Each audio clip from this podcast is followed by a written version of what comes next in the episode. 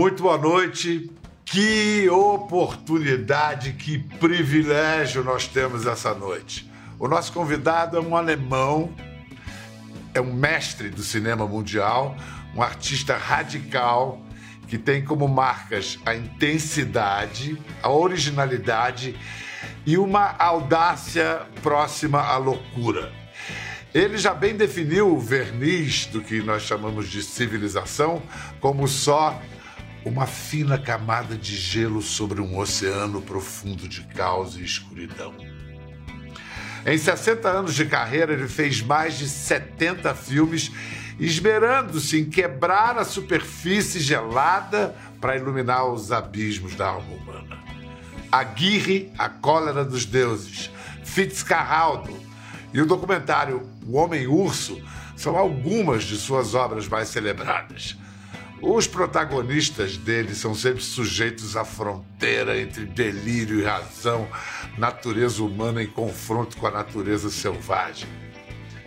Como criador, ele se parece com seus personagens. Já plantou sua câmara na Antártida, em vulcões ativos, já desbravou uma caverna selada há 28 mil anos, já comeu o próprio sapato para pagar uma aposta, levou um tiro de ar comprimido numa entrevista ao vivo. E ele é o único diretor da história que se saiba a ter filmado longas nos cinco continentes. E poucos lugares do mundo marcaram tanto sua obra quanto o Brasil. Aqui ele dirigiu filmes, uma peça, uma ópera. O país também é o cenário final do livro que ele está lançando agora: O Crepúsculo do Mundo. Que livro! É um romance histórico biográfico que narra a história de Hiro Onoda, o oficial japonês que continuou em combate por 30 anos depois do fim da Segunda Guerra, guerra já acabada, ele irredutível lá na selva de uma ilhota das Filipinas, se recusava a acreditar que o confronto tinha terminado e continuava em suas batalhas. Um herói tipicamente herzogiano. Pois é, é ele mesmo nosso convidado de hoje, prestes a completar 80 anos e a lançar um livro de memórias. Werner Herzog está entre nós. Willkommen, Herr Herzog. Well, yes, I can see you. And I hear you. Thank you. Uh, I have here your, your book, Das Dämmer der Welt, The Dawn of the World. It's, it's just been released in Brazil right now. It's a precious piece of work. In the first pages, you tell us that uh, it all began with a faux pas, with a gaffe, when the Japanese hosts uh, uh, offered you the highest honor of meeting the emperor, and you declined. And uh, uh, what happened then? Let's not go too deep into it because I still want to sink into the ground. Well, I staged an opera, the world premiere, and uh, people in Japan knew uh, what we were doing. It was a modern composer, and so the the office of the emperor stretched out feelers whether I could potentially uh, have a private audience with the emperor. And I immediately said, "Oh my God." Uh, uh, it will be all formalities. I, I do not really know what to say to the emperor. And my Japanese hosts, they they they were they were looking at the ground and looking to the side. They didn't look in my eyes anymore. And I knew this was the worst faux pas you can ever, ever commit in in, in Japan. Japan. So my heart sank, and it sinks today when I when I think about it. And then there was silence, silence, silence, silence. And in the middle of the silence, somebody asked, Whom else would you then like to meet in Japan? And I said, Onoda. Hiro Onoda. and uh, I met him very soon, and we became some sort of friends. We had very intense conversation.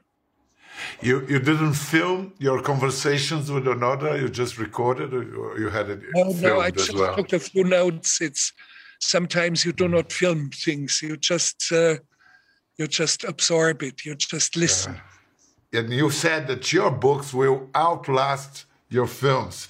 But why did you choose that uh, to write Hiro Onoda's stories and not to make it into a film? it's very hard to say why. Sometimes uh, I know in my instincts this is for writing, this is poetry, this is film. And um, I contemplated for a moment, should it be a film? And I said no. And I carried this book for long, long years in me. I could have written it 20 years ago or 15 years ago, five years ago. And uh, I just finished two new films.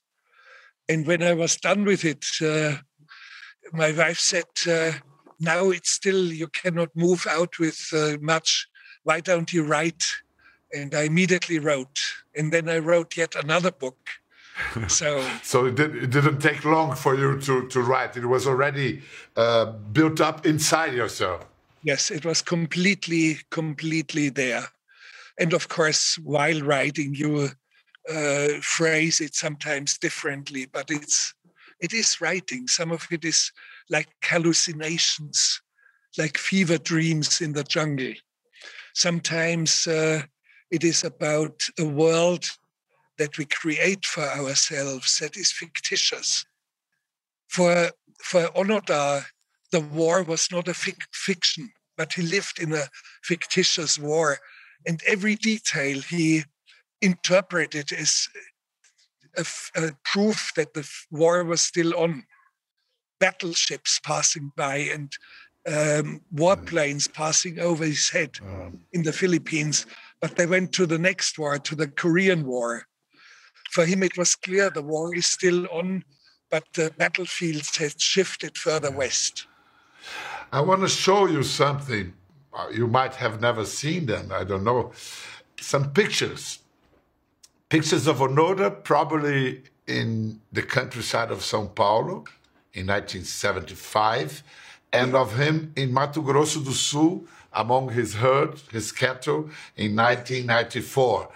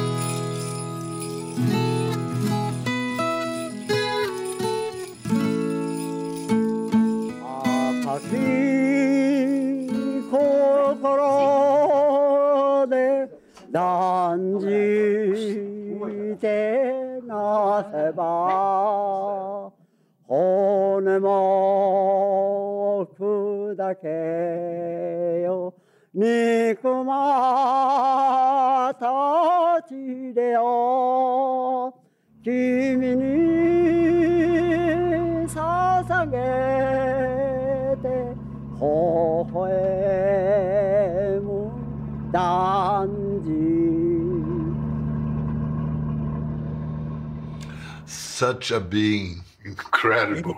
Yeah, incredible. Is, is, it the is it the first time you see these pictures? Yes, first time. And when I see his face, I miss him. Hmm. He um, was deeply disappointed by Japan. He thought it was all lost in consumerism, uh, that it has lost its soul. And this was the reason why he left for Brazil. And in the Mato Grosso do Sul, he was a cattle rancher. And only part of the year he would return during summer season and teach survival classes to schoolboys, to school kids, I think also girls. So um, it's, uh, and, and in my book, I actually write about his cattle in Mato Grosso do Sul. It's the very last sentences speak about yes. his If you allow me, I will read the last uh, paragraph. É somente no meio do gado, no Mato Grosso, que Onoda encontra alguma segurança. Seu coração bate no ritmo dos animais, sua respiração respira com eles. Então ele sabe que está onde está. A noite se foi e cardumes de peixe não sabem de nada. Uh, I really enjoyed your your book, uh, uh, Herzog. It's incredible because it has so many layers, It has this apparent uh, story, but there's so many deeping. It's purely literature. It's, it reads like a poem. When you read yes. the entire last uh, pages, it's it's almost like visions, like hallucinations, like fever dreams, like poetry. It's language. It is language, uh, and um, and I truly believe that um, uh, what I'm writing may have uh, probably has a longer life than my films. People only see my films, but it's uh, my films are like my voyage. When I'm in the Amazonia and I move a ship over a mountain, this is all my voyage. But um, when I write, that is home. That's home. That's where my soul lives. And because of that, I think it is uh, there, there's a certain force in what I'm writing. That's that's really beautiful. Listen, when you relate, when you say you're, when you portray yourself as a soldier of cinema, um, and relating to Onoda, do you, do you feel as lonely as Onoda in this war? No, but when you are making films and it's not just me, you have to accept a certain amount of solitude. Ultimately, when you are directing a film, you have lots of people around. But the very deep center of what we are doing is solitude. And uh, if you cannot take it, if you cannot take it, uh, you shouldn't make films and you shouldn't write books. Listen, Brazil has a prom prominent place in your work. You shot uh, Fitzcarraldo, Cobra Verde. Do you speak any Portuguese? I, I understand Portuguese, and if I spend a month in Sao Paulo or Rio or Juazeiro do Norte, I, I would speak it, uh, but I'm completely, I've not spoken it for 30 years or so. It sleeps inside of my heart, in my ear. Listen, Mr. Herzog, uh, as a Bavarian, you once compared Bavarians to Brazilians. What do we have in common? Uh, exuberance of fantasy, um, uh, the kind of um, dreaming, the fever dreams, the, uh, the, the kind of physical friendship. You see, uh, when you're in America, nobody touches you but in Brazil, they touch me, oh, Werner, and they touch my head. Werner, come to uh, Bahia. The women are beautiful. come and they grab my hand and they, you see, some. Abraços. yes, yes, yes. You have to, when you're in Brazil, uh, that uh, you, you have to touch people. Otherwise, you're not in Brazil. If they do not, they do not touch you, if in Brazil they do not touch you, uh, you are not you, you are not wanted. Is there any point of contact between uh, Brazilian sense of humor and Bavarian sense of humor? For us, for Brazilians, it's very hard to understand, to see, to actually reckon any sense of humor in German people. Uh, yes, Bavarians have it, and I have it in many of my films. There is there is a lot of humor. Yes, Sometimes there is. Very dark and and of course when you look at bavaria we had the last king of bavaria was ludwig ii who was insane and he supported wagner operas built himself a cave and a and a boat which was which was taken by swans to the shore or he built neuschwanstein castle these dream castles now you see it in disneyland disneyland is a cheap replica of what uh, Ludwig II invented, the, the big fantasies. And he was the one who, not like the Prussians in the north, the emperor was Prussian, uh, they would spend the money in wars, in military. He would spend the money in opera uh, and in castles and in things like that. So that uh, brings me close to Brazil You've worked with great Brazilian actors, Grande Otelo, José Lewgoy, also worked with the singer Milton Nascimento. Uh, what are your best memories, your most fond memories of them? Uh, well, I miss them. Uh, uh and and also well Ruy Guerra is still around. Ruy Guerra is also in my film, but uh, such wonderful, wonderful actors. They're more than actors. You see, they they are force of nature. They they're all as a singer, for example, Milton uh, is is a of course, a, a, musician like a musician is born like a musician, and he, he connects with you through music. And Grande Otelo is a, a, short man, but he's like a volcano, like an active volcano, and uh, he he's a he was a force of nature that uh, was incredible, and I loved him. I loved this man, and and José Lewgoy I really loved them all. I want to show you uh, some moves of a, uh, another Brazilian force of nature that I know you, you are very fond of, Garrincha.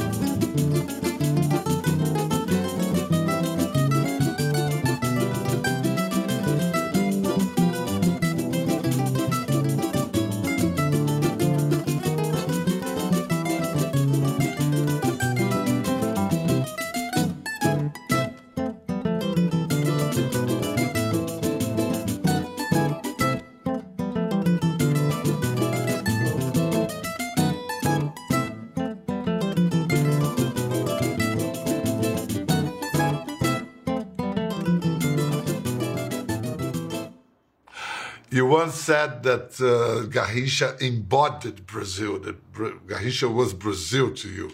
We call him the angel with the crooked legs. Yes. And, uh, why, why, why, is Garrincha Brazil for you? Uh, he's, uh, he's the joy of Brazil. He's, a, he's not only the joy of football, he's the joy of a whole nation.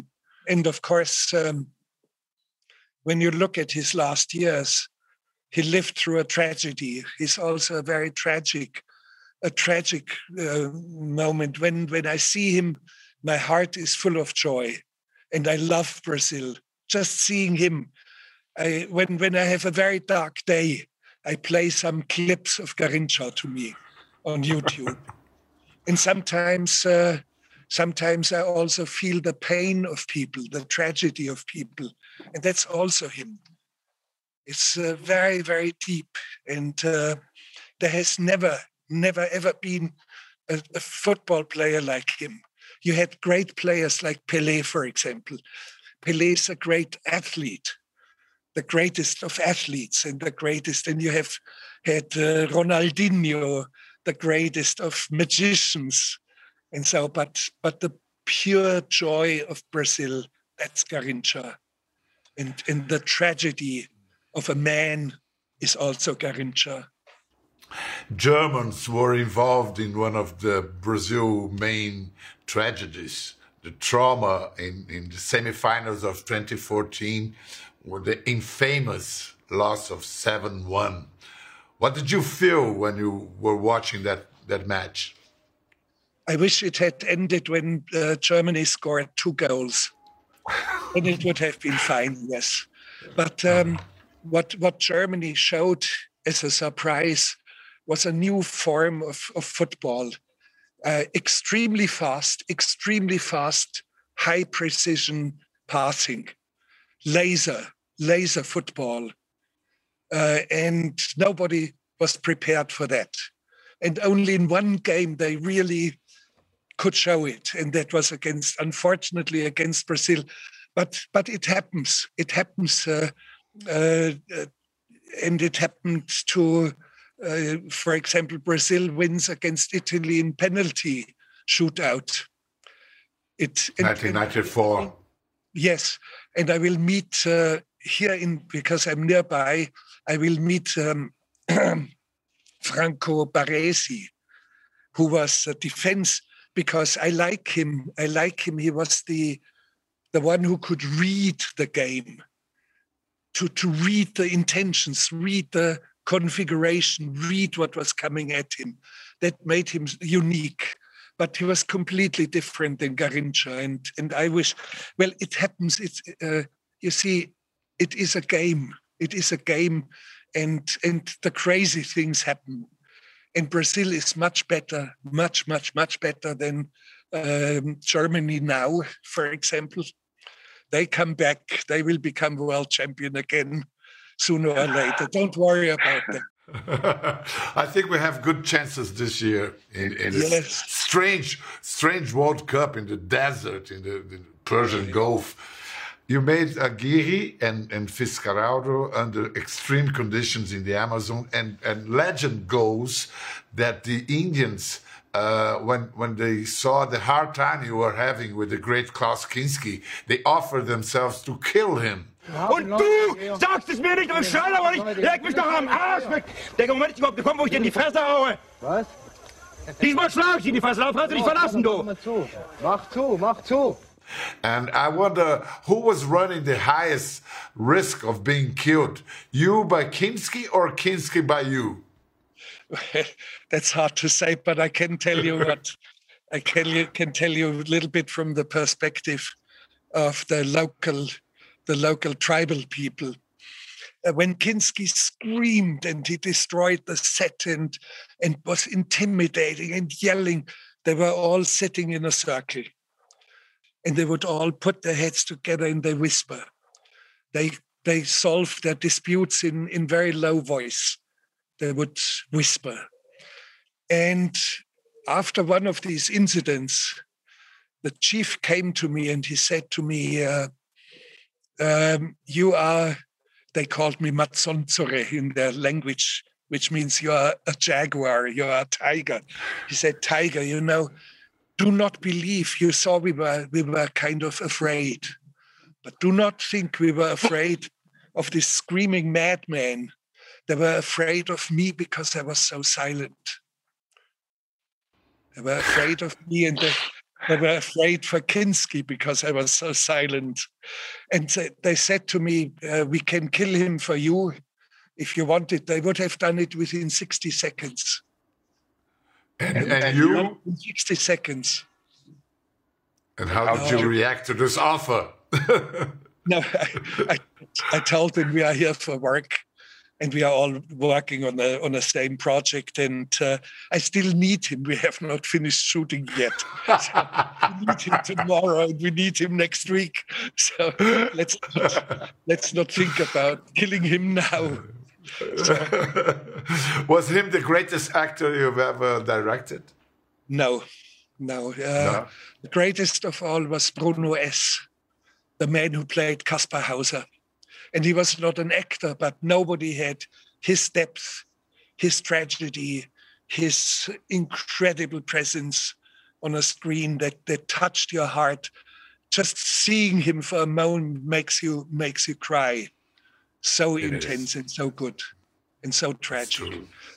And um, sometimes, yeah, well, I think of uh, Nicolas Cage, Bad Lieutenant, completely wild and wonderful. Now, Kinski was a great, great actor. And with uh, with Klaus Kinski, did you keep in touch with him till the end of his life? Uh, no, uh, we uh, we separated after we did Cobra Verde, and I said all the uh, facets of his existence, his madness, his exuberance, his uh, intensity, his presence on a screen in various different characters has been explored. There's nothing new to explore with him. So that was one thing. And when we did the last film, Cobra Verde, he was completely out of control and he became physically violent to team members. And I said to him, Not on my set. There's no violence against anyone who is in the film, not on my set. It cannot happen again. So, but uh, yeah, he contacted me once for his book. He wrote an uh, autobiography, and I helped him a little bit. Uh, there's two pages non-stop to to to rant against me. Uh, Herzog is stupid and dangerous and vile and uh, what, whatever, and on and on. And he said to me, Can you help me? And we looked into dictionaries to find even worse expressions. So I helped him a little bit. To offend you in the best terms possible, in the worst yeah, the, possible. with the worst Yeah. worst Yeah, yeah. language impo- possible and Yeah. I, I- but that was i think the last time we were together and then he died only three years or four years after we did the last film Listen, uh, in your work, even when you penetrate, you dive deep into the most somber areas of, of human condition, close to delirium and madness, you always keep faith on clarity. You keep faithful to clarity. You are never hermetic. Is this a German virtue?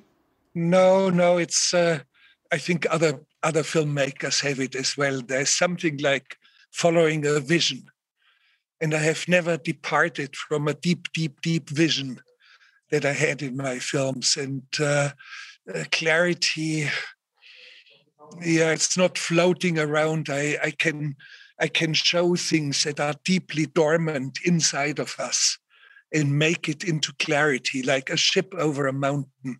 It's it's a it's a great metaphor. I do not know metaphor for what but it i know it is in many of us. Uh, it it it's and i make it visible. I'm the first one who makes it visible. Or when melville writes moby dick the white the hunt for the white whale it is it is a deep image a vision inside of us and he makes it he articulates it in writing in this case. So um, and there's a certain clarity about it. And i i bring it to clarity inside of you inside of the audience. Because there are artists that they they make visible what was invisible, but they don't have as much consideration uh, to the viewer as you have. You take the viewer and the reader into consideration. You want to be understood. yes and and also wake up something that is dormant in us poetry that is dormant in us uh, images that are dormant in us and uh, that's what makes us filmmakers or poets that's the essence of poetry You declared once that you will only watch three or four films a year. Yeah. What is more important than watching movies to learn how to make cinema?